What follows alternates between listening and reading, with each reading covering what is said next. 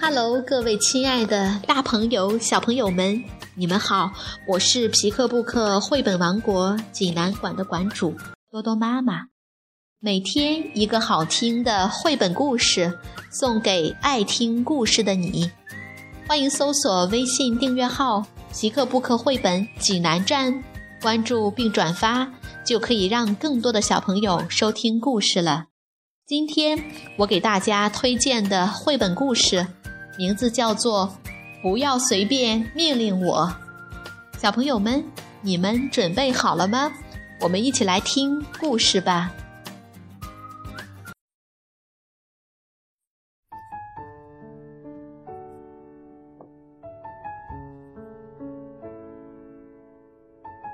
不要随便命令我。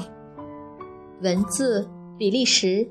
香戴尔·霍伊维尔，绘图比利时南希·皮耶赫，丁芳翻译，青岛出版社出版。安迪和比利一起玩球，比利用力一踢，把球踢进了草丛里。你去捡球，比利命令安迪。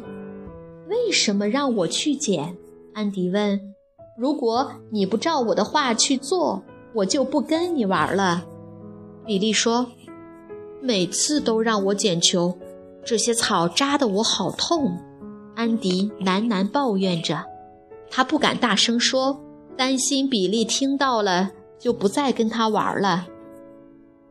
安迪家有个大院子，里面有秋千、滑梯。以及其他很多玩具，但是如果比利不来和他玩，安迪就会觉得很孤单。即使有再多的玩具，如果只是自己一个人玩也没意思。安迪想，比利却从不会孤单，他有两个弟弟和一个妹妹，还有很多好朋友。为什么比利有那么多朋友？我却没有，安迪想，每次跟我玩都是他说了算，还不停地命令我，真是不公平。这天早上，安迪戴了一项红蓝相间的新帽子。要知道，红色和蓝色是他最喜欢的颜色。比利看到安迪的帽子，很想要，他说。我命令你把帽子给我。如果你照我说的做，我就带你到我家去玩。嗯，不行，安迪小声说：“这是妈妈送给我的礼物。”那好吧，我以后再也不跟你玩了。说完，比利转身要走。等一下，比利！安迪喊道。随后。安迪乖乖地把帽子递给了比利。晚上得知安迪把帽子送给了比利，妈妈很生气。每次比利都是想怎么做就怎么做，总是命令我。安迪想，从来不顾及我的感受。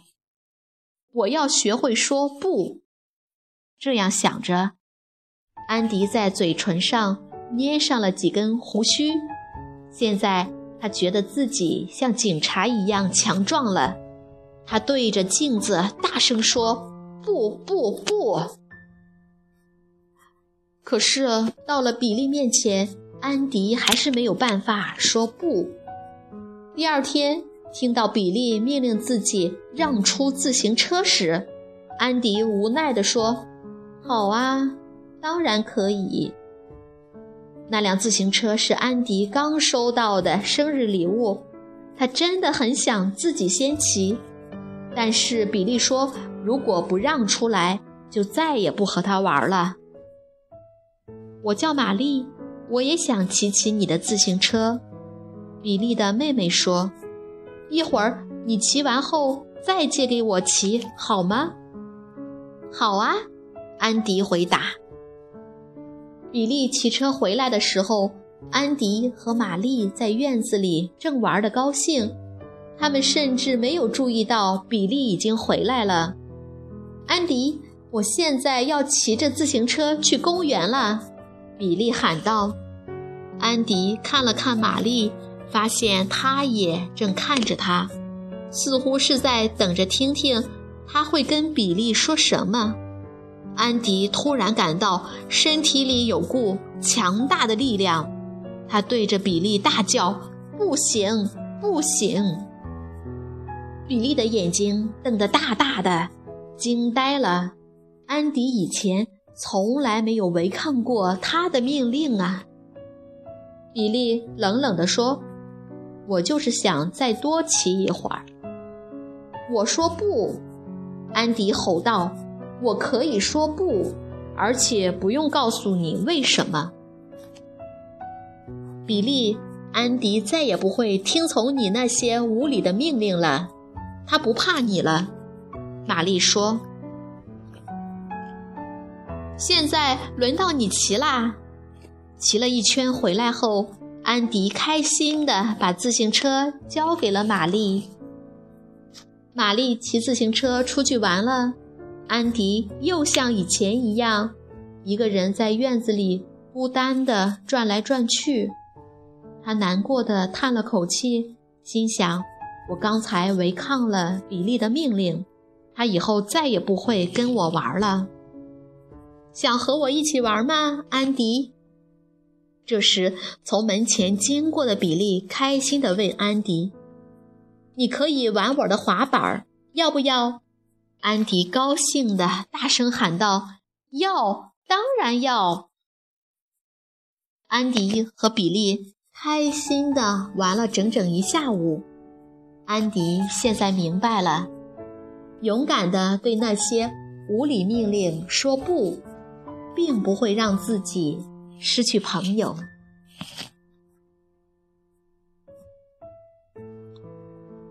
小朋友们，这个故事好听吗？如果有人总是命令你，你会勇敢的大声说不吗？如果你想看这个故事的图画书版，欢迎到皮克布克绘本王国济南馆来借阅，同时还有其他三千余册绘本等着小朋友。好了，今天的故事就到这儿了，我们明天。再见。